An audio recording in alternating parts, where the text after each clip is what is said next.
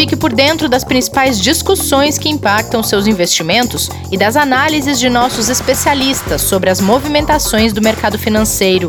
Falando nisso, nosso encontro é toda manhã, logo após a abertura do mercado.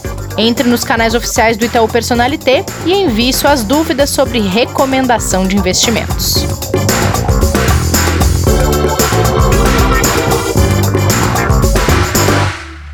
Semana começando e aqui no Investidor em Foco também. Hoje é segunda-feira, dia 7 de dezembro.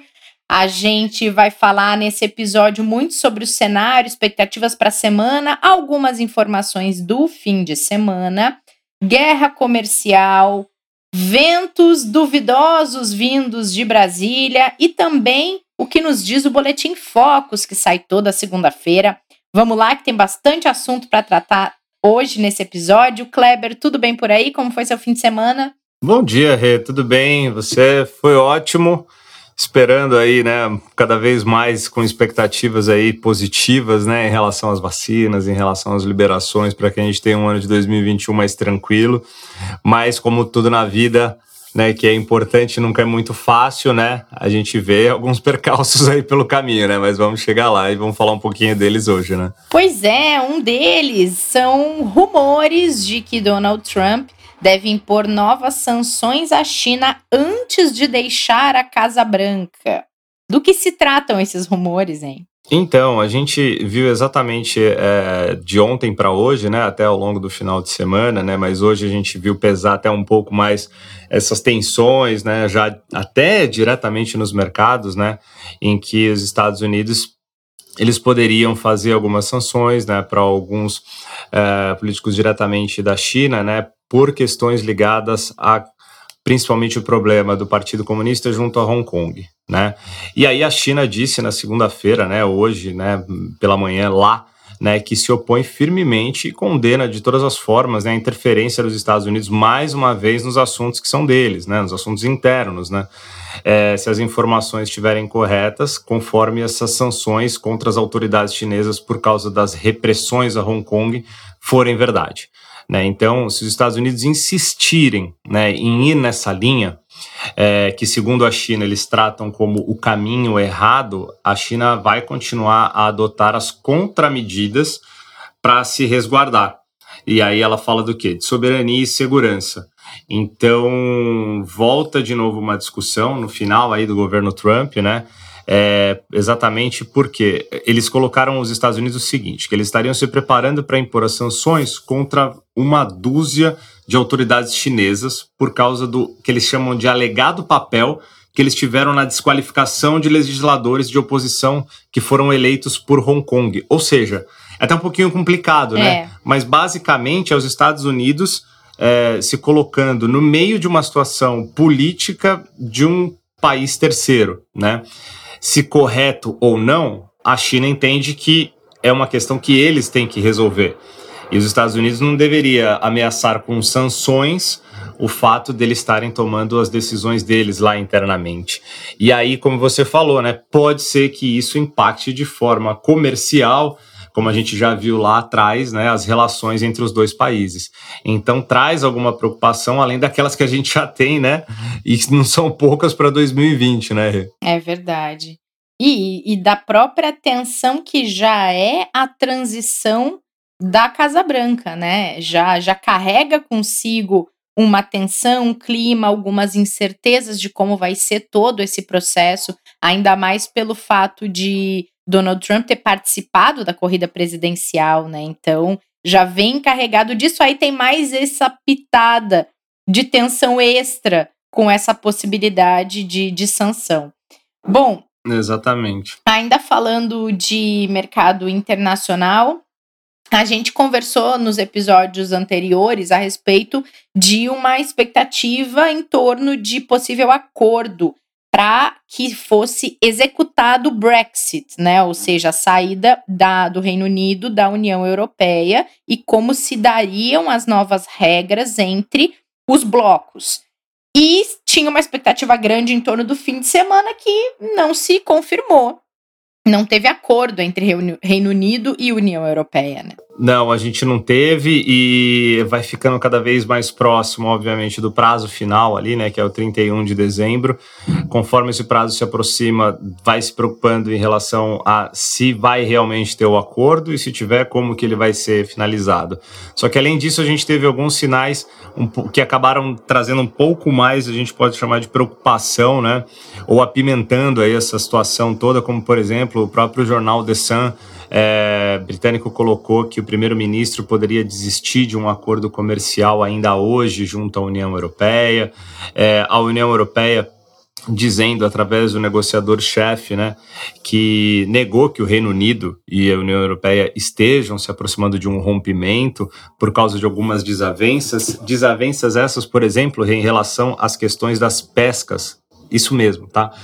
É, que, que dos acordos para ver o nível de detalhe, né? Pesca. né? Só para trazer um pouquinho isso, é, é para trazer um pouquinho para o ouvinte do nível de detalhe em que vai o acordo, né?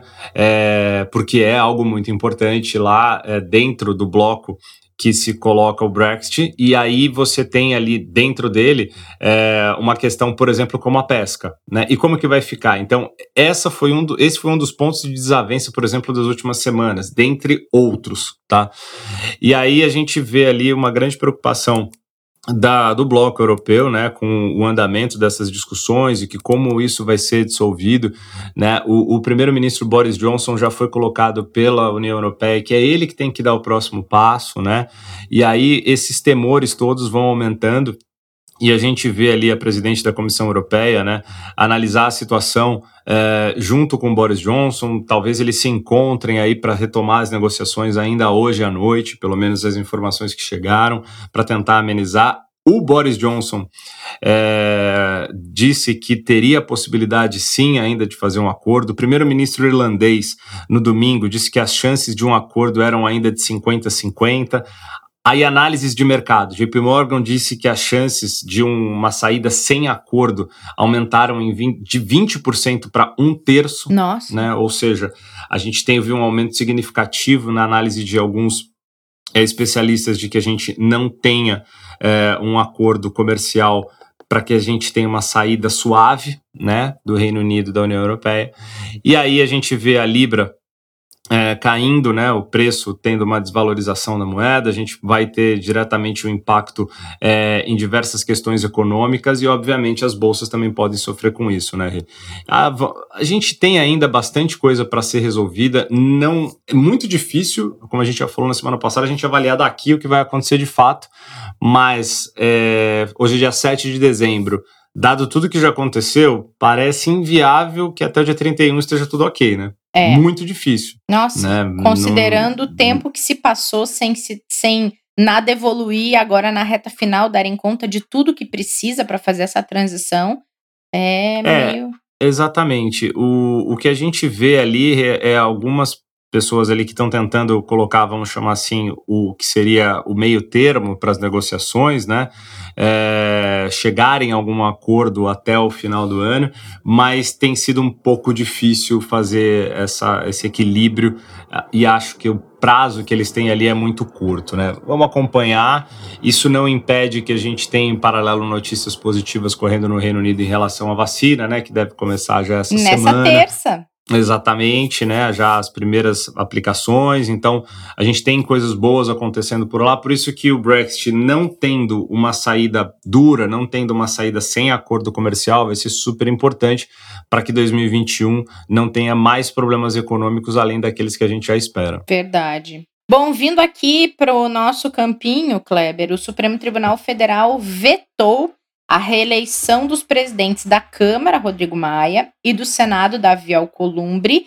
Só que o mercado trabalhava com grande expectativa em torno dessa possibilidade de reeleição, justamente para que o foco do Congresso ficasse nas reformas e não na eleição de presidentes das casas não se confirma essa expectativa do mercado, como é que fica agora? Então, a gente tem aí no, no mercado, ao mesmo tempo que uma não confirmação, uh, a gente tem algo que foi bem apertada ali a votação, né, pelo STF em 6 a 5, é, eh, mostrando ali uma boa divisão de opiniões, né, do que era constitucional e inconstitucional mas valeu a inconstitucionalidade e, de fato, realmente parece pelos analistas políticos que apresentaram, é, ter sido uma decisão que foi correta, tanto que ela não foi em nenhum momento contestada.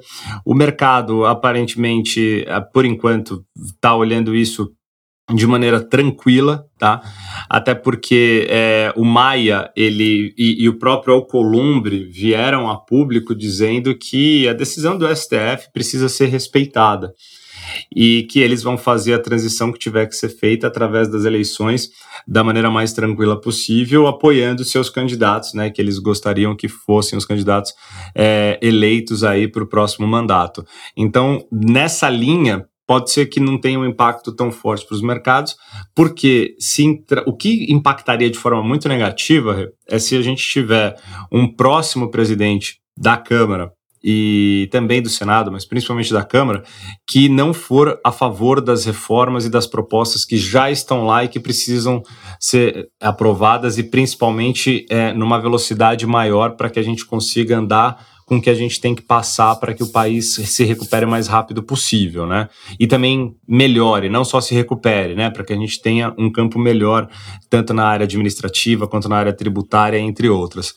Então, o cenário, por enquanto, não é um cenário ruim, tá? E até porque a decisão não foi uma decisão negativa, né? Ela foi uma decisão que a decisão também era esperada.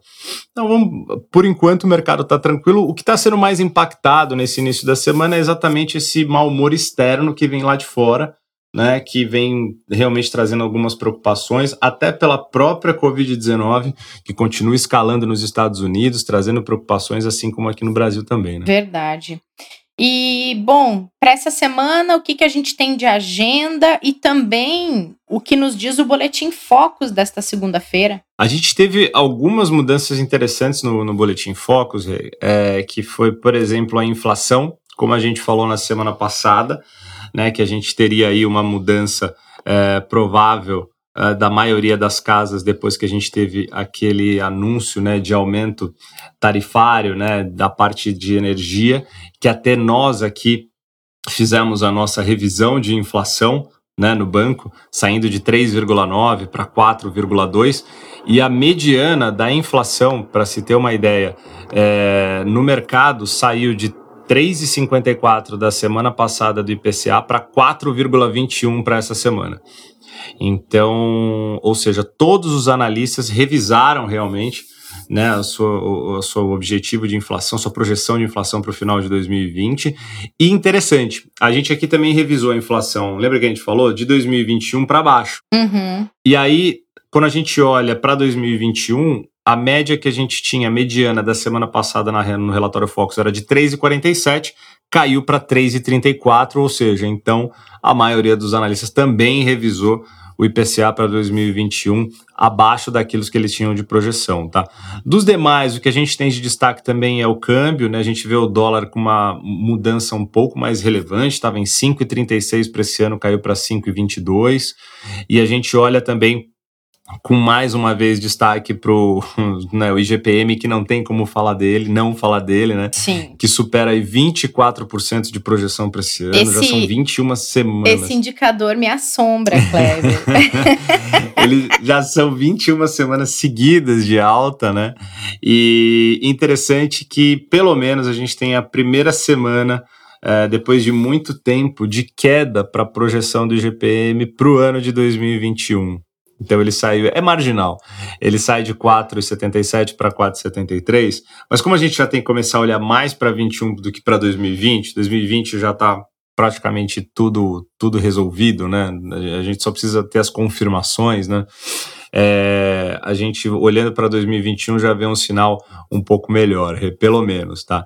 E para os mais interessados, quem quiser acompanhar, no relatório Focus, que fica no site do Banco Central, tem também já as projeções de 2022, que a partir do mês que vem a gente começa a falar delas também, né? Muito bem. A gente começa a falar. Só passando. Hum. Desculpa, é, desculpa, passando da semana, né? Que você perguntou, acabei falando ah, também. Agenda, a, gente tem, né? a gente tem o próprio PCA de novembro amanhã, aqui. Na quarta-feira, decisão importante do Copom, como sempre, mas muito esperada. Todas as instituições, de forma unânime, acreditam na manutenção da taxa Selic em 2%. Então, os investidores que estão ainda ali só investindo no pós-fixado vão continuar com o seu rendimento sem nenhuma alteração por enquanto, tá?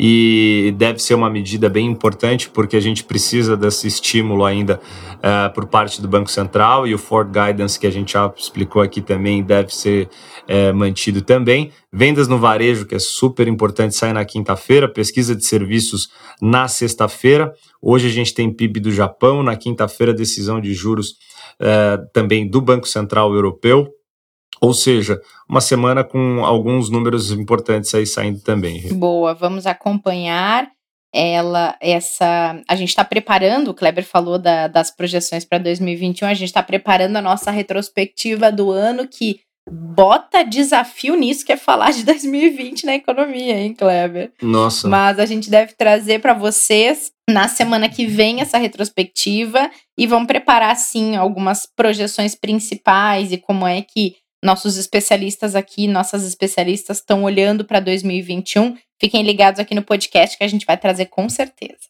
Por hoje ficamos por aqui, Kleber. Nosso pocket de cenário de segunda-feira. Amanhã tem aula com o professor Martim. Nos encontramos nessa terça. Combinado, Rei. Até amanhã. Uma ótima semana a todos. E até amanhã com o professor. Até! E, gente, não esqueçam, começou hoje a primeira conferência Itaú Amazônia ainda dá tempo de participar das palestras, das discussões, já que a programação vai até quarta-feira.